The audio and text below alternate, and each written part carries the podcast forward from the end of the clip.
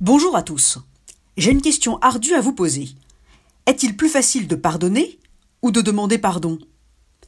Cette question n'est pas aussi facile qu'on le croit, et selon votre âge, selon votre rapport aux autres et à vous-même, selon ce que vous aurez vécu, votre réponse sera radicalement différente. En posant la question autour de vous, vous remarquerez néanmoins que ceux qui préfèrent pardonner plutôt que de demander pardon sont les plus nombreux. Pourquoi?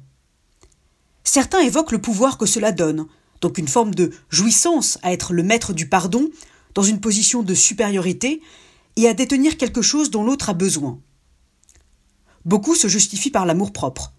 Demander pardon, mais c'est s'humilier. Seuls ceux qui ont réellement souffert savent combien il est autrement plus difficile et douloureux de pardonner. Pour sortir de ce dilemme et le porter au-delà de la contradiction, la philosophe Anna Arendt nous propose une définition unique du pardon.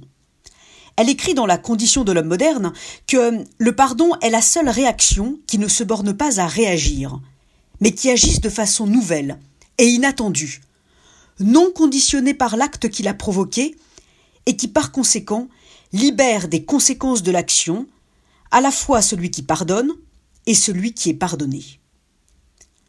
Pour Anna Arendt, le pardon, qu'il s'agisse de le demander ou de le donner, s'apparente à la liberté. Le pardon casse la logique. Il laisse ce pas de côté qui brise l'enchaînement des causes, des effets et des conséquences. Il est ce petit grain de sable qui emmêle les pinceaux, qui rouille les rouages et qui dément tous les syllogismes, les inductions et les déductions. Le pardon est aux antipodes du raisonnement. Et c'est précisément parce qu'il tourne le rationnel et ses mécaniques du nécessaire en ridicule qu'il nous permet d'être libres. Que vous pardonniez ou que vous demandiez pardon, vous sortez de l'esclavage de la logique et de la prison des événements et vous devenez libre.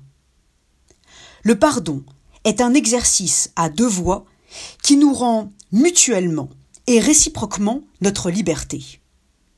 Oui, la récompense du pardon est toujours, toujours la liberté.